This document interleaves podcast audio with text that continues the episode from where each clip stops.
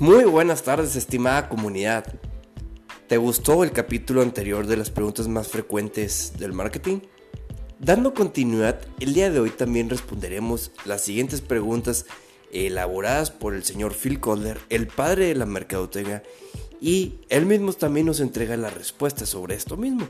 Comenzando con la primera pregunta, ¿el marketing tiene que adaptarse a cada país y región? ¿Hay principios fijos?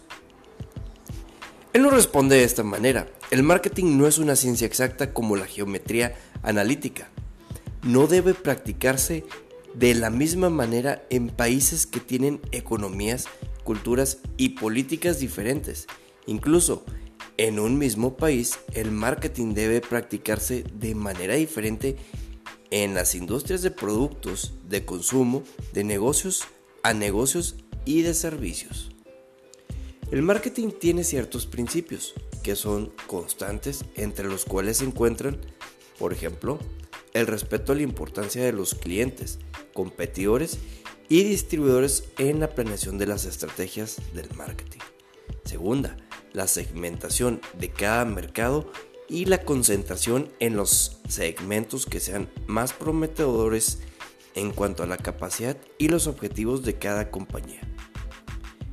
La investigación de las necesidades, percepciones, preferencias y procesos de compra de los clientes que pertenezcan a cada uno de los segmentos del mercado objetivo.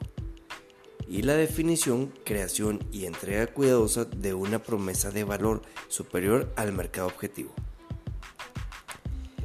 ¿Cuáles son los conceptos erróneos acerca del marketing efectivo? ¿Considera que estas, utilizando todavía las compañías actuales, nos responde el señor Calder de esta manera.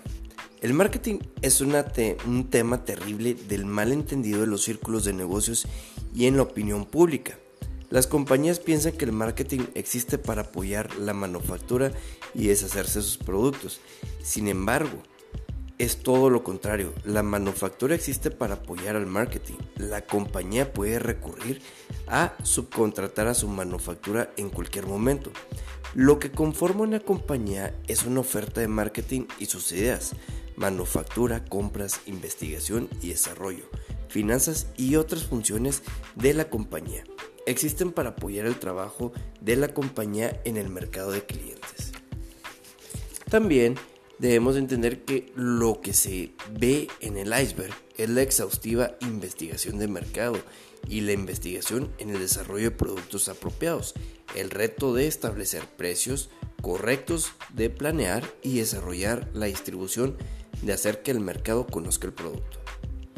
Las ventas comienzan una vez que se tiene el producto.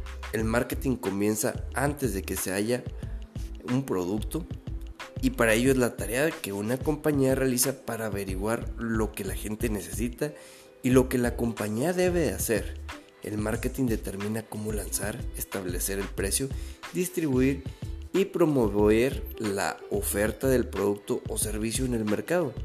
Asimismo, el marketing no es un esfuerzo de ventas a corto plazo, sino un esfuerzo de inversión a largo plazo.